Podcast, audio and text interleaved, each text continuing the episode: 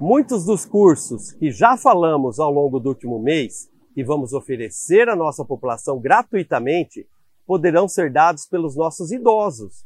Como comentamos ontem, quantos não sabem ensinar um ofício, uma profissão, uma forma alternativa de renda? Serão muitos cursos nos vários segmentos, desde artísticos para crianças, adolescentes, jovens e adultos, e até para idosos também. Mas também poderão oferecer serviços e atendimentos. No vídeo de amanhã mostrarei que meu programa tem projeto para isso e como faremos tudo para ser eficiente.